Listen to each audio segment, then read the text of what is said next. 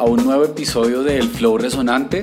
Les habla Andrés Valencia, compositor, productor musical e innovador social. Iniciamos un nuevo episodio con mucho funk, por supuesto, de otra manera no podía ser. Y tenemos una invitada investigadora, mediadora cultural y lingüista, graduada en Lingüística y Mediación Cultural en Italia, en la Universidad de Perugia, con un máster en Relaciones Internacionales. Ella ha desarrollado, es la, creadora de un proyecto Sembrando Idiomas, del cual vamos a hablar. Ella me ubicó recientemente por redes sociales y me comentó de lo que estaba desarrollando, de verdad que despertó mucho mi atención y sobre todo mi gran admiración. Estamos para apoyarla en este propósito que ya lleva a cabo. Muy bienvenida Federica. Muchísimas gracias Andrés por ser parte de este, de este proyecto que yo tengo y por ser parte de mi sueño.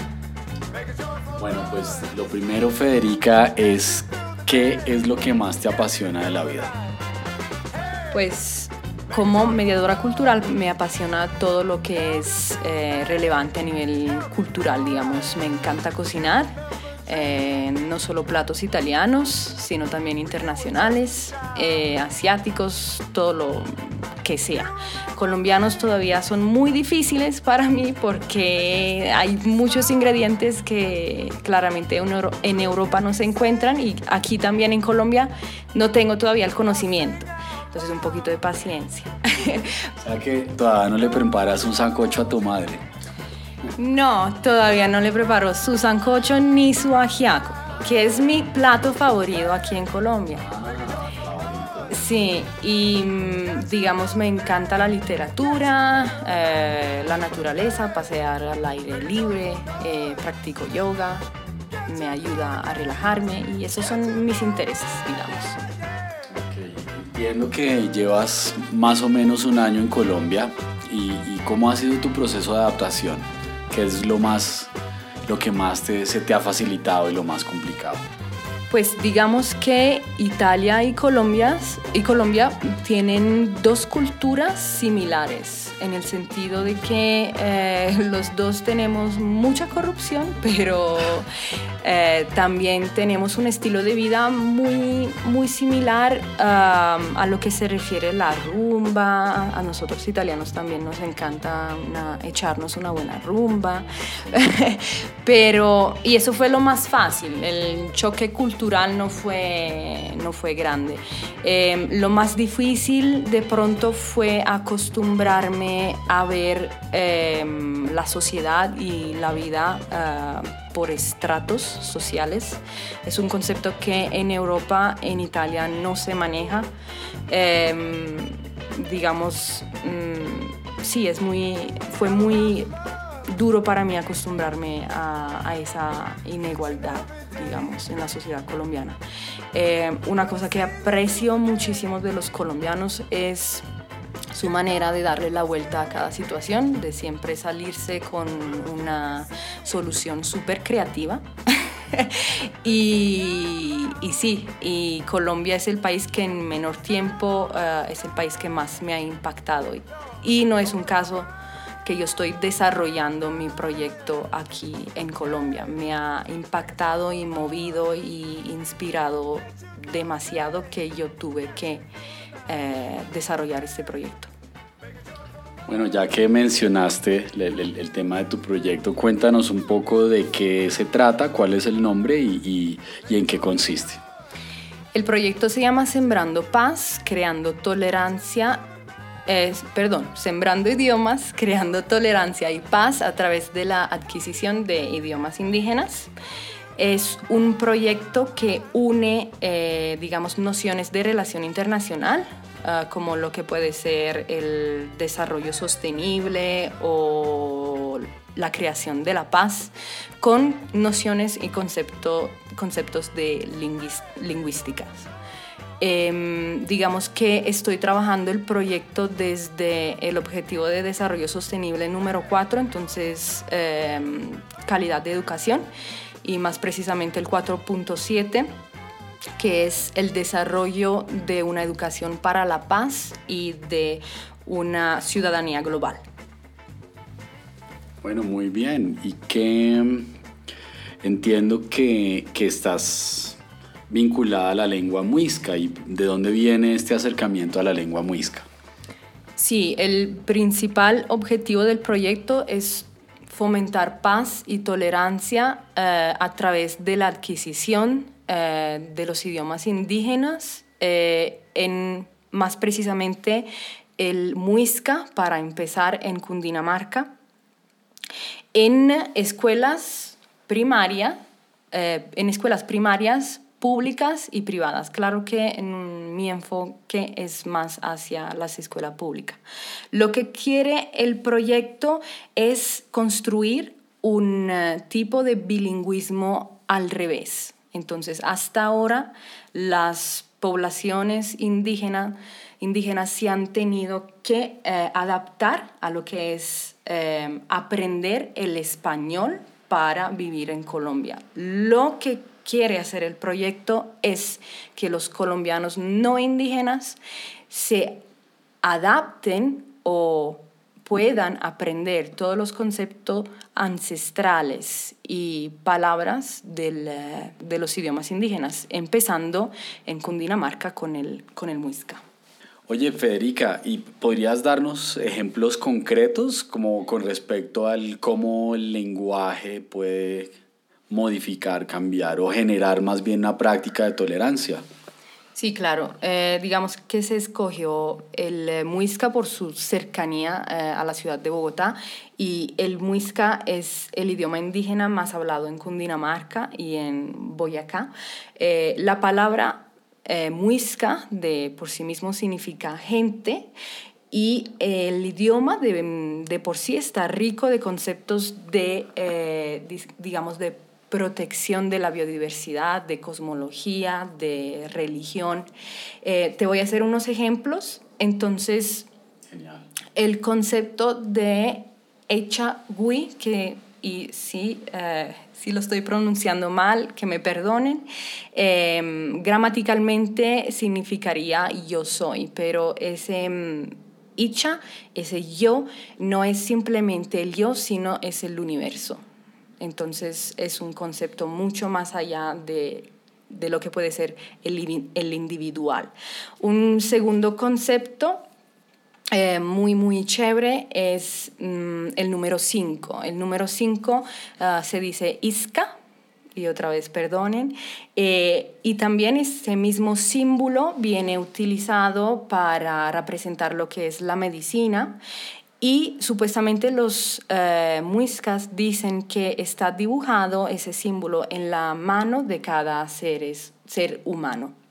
Eso mm, significa que a través de la mano y a través de mi interior, si yo creo que puedo curar tu enfermedad, yo lo voy a lograr. Entonces es un enlace directo entre la espiritualidad eh, del individuo, pues no existe individualidad, entonces me expresé mal, de la, de, sí, de entre la, la espiritualidad y lo que es el físico.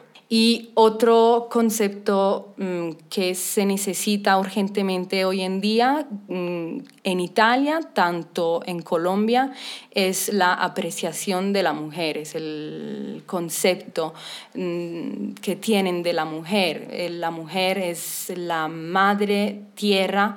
Eh, cuando habla una mujer en la comunidad muisca es porque la madre tierra quiere decir algo. Eh, la mujer es respetada, es nadadora de vida y fuente y esencia del amor absoluto.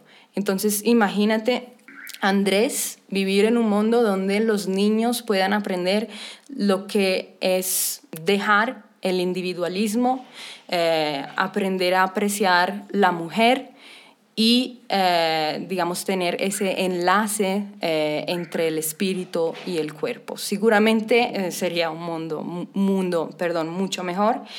Y mm, ahí arrancamos desde el hecho que la lengua puede formar lo que son nuestros pensamientos. Entonces, los niños aprendiendo, aprendiendo estos conceptos pueden influenciar la visión que tienen del mundo. Y eh, a este, con este respecto, a este propósito, les recomiendo una charla TED de una cienciata cognitiva de nombre Lera Boroditsky. Y perdone, perdóname Lera si estoy pronunciando tu nombre de manera equivocada, sobre cómo el idioma forma el pensamiento y es una charla mm, muy interesante para que puedan entender más de lo que eh, habla el proyecto.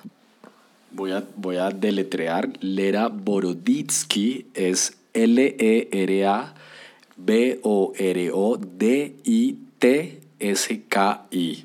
Bueno, entonces, ¿cómo fue el acercamiento a la, a la comunidad indígena de Cota? ¿Se te facilitó el contacto con ellos? Sí, yo me contacté con eh, Gregory Chingate, que es el gobernador de la comunidad indígena eh, de Cota, y todas las informaciones que yo te di, Andrés, claramente no son mías, sino yo estoy citando eh, Gregory y toda la comunidad eh, muisca de Cota. Fue muy fácil porque yo encontré el número de Gregory en la página Facebook de la comunidad.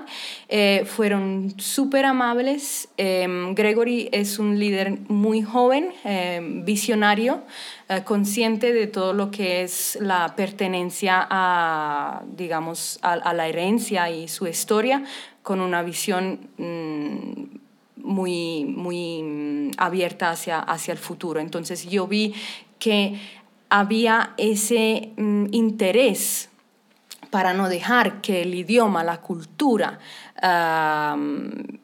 se, vieran extintas.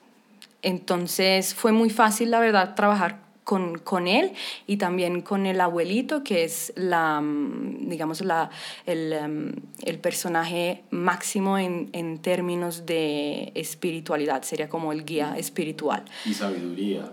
Eh, y, sabiduría, y sabiduría, sí. Eh, nos invitaron a, mm, a, a mí y, digamos, mi novio también a, a participar a una, a una celebración muisca y fue eh, una experiencia inolvidable, la verdad. Mm, yo italiana, estar ahí mm, rodeada de tanta historia y de tanta sabiduría y de, de, conocimiento ancestral con historias y mitos sobre los muiscas y sobre la creación del mundo para mí, completamente ajenos, fue una experiencia muy valiosa y nunca la olvidaré. ¿Qué, qué fue lo que más te pudo impactar? Eh, imagínate un ciudadano de a pie que no está familiarizado con esta cultura. Eh, de repente viene una italiana a contarle esto. ¿Cómo? Cuéntanos, amplíanos un poco más. Pues con Gregory seguramente al final mm, convenimos los dos que los casos no existen, que los dos teníamos que estar ahí por, por algún motivo y que ojalá esta sea mi misión. Ah, y, que, las casualidades no existen. Sí, sí, que las casualidades, perdón. y sí, que no existen y ojalá mm, podamos desarrollar algo mm, muy, muy valioso para, para, la sociedad y que mm, pueda actuar el, el, cambio. Y pues no hay algo que me impactó más en particular. Toda la, toda la experiencia, la llegada al resguardo, fue todo muy, muy especial. ¿Qué planes te estás planteando entre lo que queda de año, este segundo semestre y el 2019 que viene? Lo que viene es la fase de investigación. Estamos trabajando, eh, mi ex profesor eh, de tesis eh, de la Universidad Leeds Beckett em, y em, del máster y, y, yo. Nos ganamos unos fondos desde la British Association for um, Comparative and International Education, uh, que traducido sería el estudio de educación comparativa e, e internacional. Eh, ganamos esos fondos, entonces el, um, el 2018 y 2019 serán caracterizados por la fase de investigación del, del proyecto. La fase, la fase inicial, que es fundamental, crucial, para después desarrollar lo que es la aplicación del proyecto en, escuela, en escuelas diferentes. Es decir, que, que cuándo se estaría aplicando, según, según la investigación Avance 2018 y entiendo que finales de agosto, principios de septiembre del 2019, se podría estar implementando esta, por decirlo así, una metodología que ustedes desarrollarían para aplicar en colegios de primaria, principalmente pública. Sí, eh, digamos que eh, los resultados eh, de la fase de investigación serán publicados en la revista de la asociación que se llama Compare. Es una revista que analiza el rol de la educación en países em, que pueden ser tercermundistas o primermundistas o en, todo el mundo. Y gracias a, esos descubrimientos seremos capaces en la segunda fase de eh, desarrollar lo que es la metodología para la implementación práctica del proyecto en escuelas primarias. Bueno, y una, una pregunta que me, me despierta mucho mi atención y es qué elementos de creatividad y de innovación se están aplicando al, al proyecto en el que tú estás. Sí, eh, digamos que el gran elemento de innovación es el cambio de perspectiva. Hasta este momento la educación indígena siempre se ha concebido um, desde lo mayor, digamos, desde el gobierno, desde la mayoría o desde el, el modelo mayoritario hasta las poblaciones indígenas con el riesgo ah, de marginar el idioma y la cultura, de convertirlo en un eh, gueto, digamos, de ensellarlo en su lugar y ahí no más. Eh, el proyecto mira a aplicar conceptos ancestrales indígenas desde lo particular hasta lo nacional. Entonces, que niños no indígenas puedan aprender conceptos y palabras del idioma muisca o de cualquier otro idioma indígena.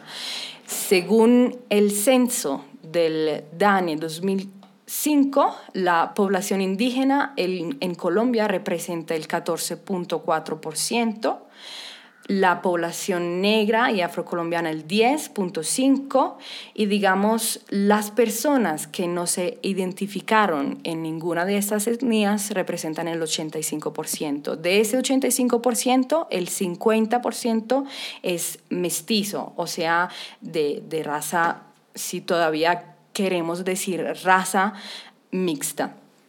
Entonces, el proyecto quiere que el 14.4% o sea, la población indígena, influencie de manera positiva el, el 85%, que es el porcentaje mayoritario. Y te hago un ejemplo. ¿Sabías que concepto, conceptos de conocimientos ancestrales indígenas sobre el manejo y la protección de la biodiversidad están siendo estudiados para resolver temas eh, de, eh, digamos, polución eh, en Europa o temas de, em, digamos, manejos de tierras, de cultivos. Eso es excepcional. Sí, eso, ese, digamos, ese switch ese, ese, el cambio de perspectiva ya se está aplicando, pero se está aplicando en lo que es el, el, tema ambiental. Entonces yo estoy segura que también se puede aplicar en el tema de la educación. Federica, ¿qué programas ya reconocidos en Colombia están sensibilizando sobre la lengua muisca?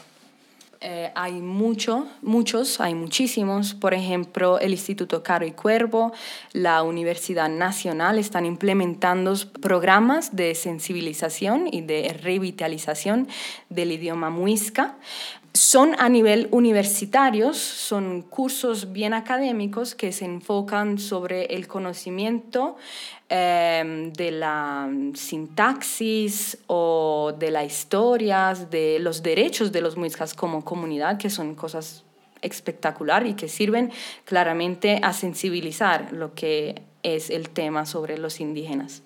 Ah, hay proyectos también que, em, y uno de esos proyectos se llama Muisk Kubun, que crea un eh, diccionario español muisca eh, para todos los interesados. Entonces están eh, trabajando para crear un diccionario español muisca.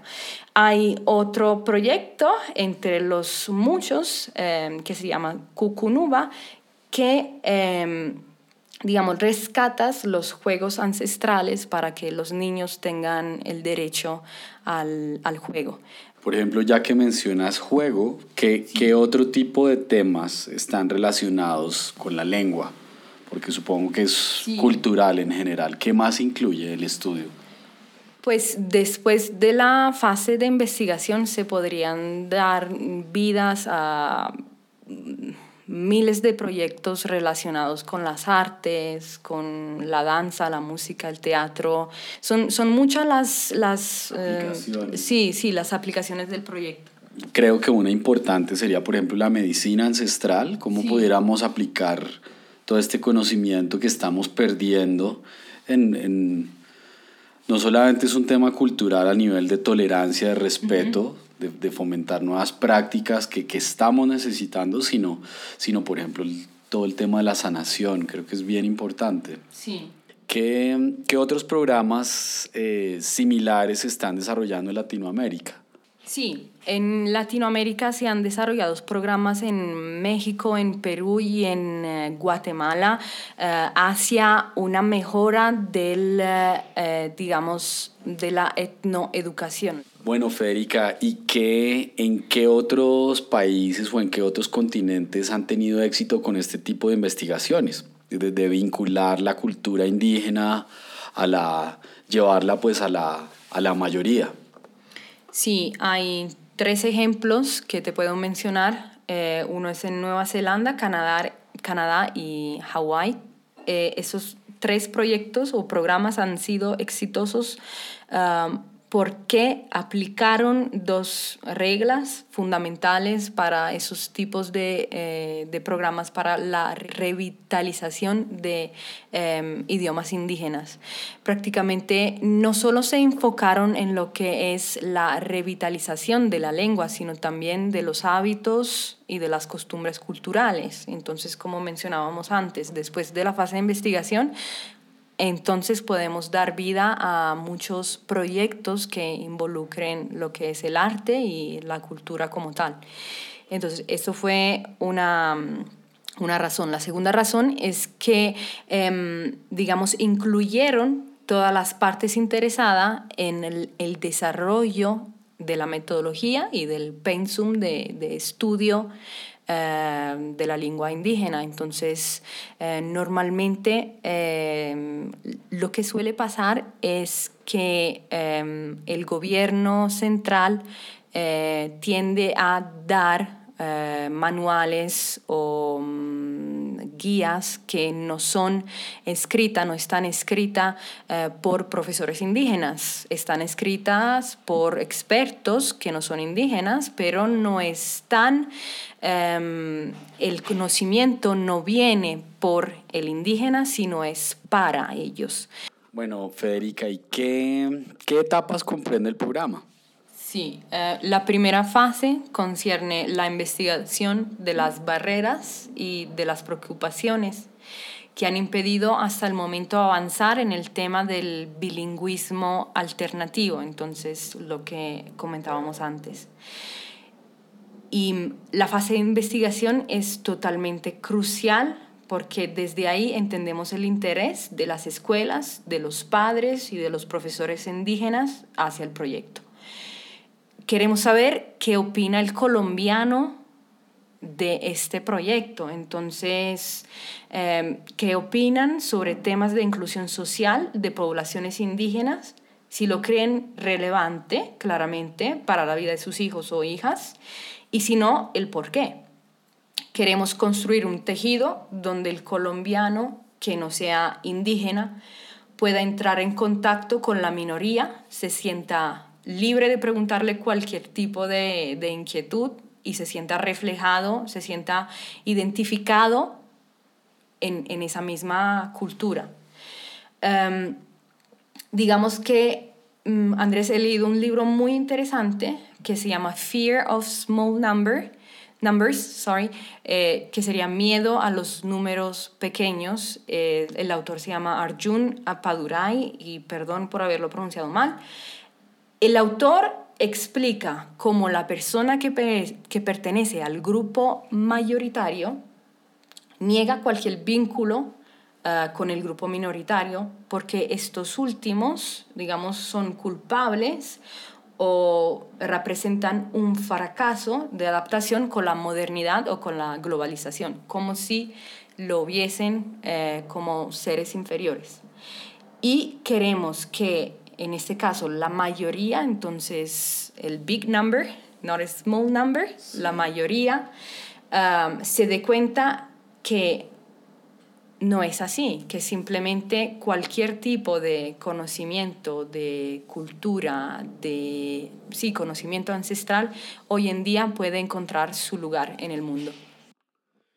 Bueno, y tú, Federica, en, llevas un año en Colombia, ya obtuviste apoyo de Inglaterra, ya tienes apoyo de tu mentor, ex mentor de la universidad. ¿Qué otro tipo de aliados te gustaría encontrar, por ejemplo, a través del podcast? ¿quién te gustaría que lo escuchara y te pudiera contactar?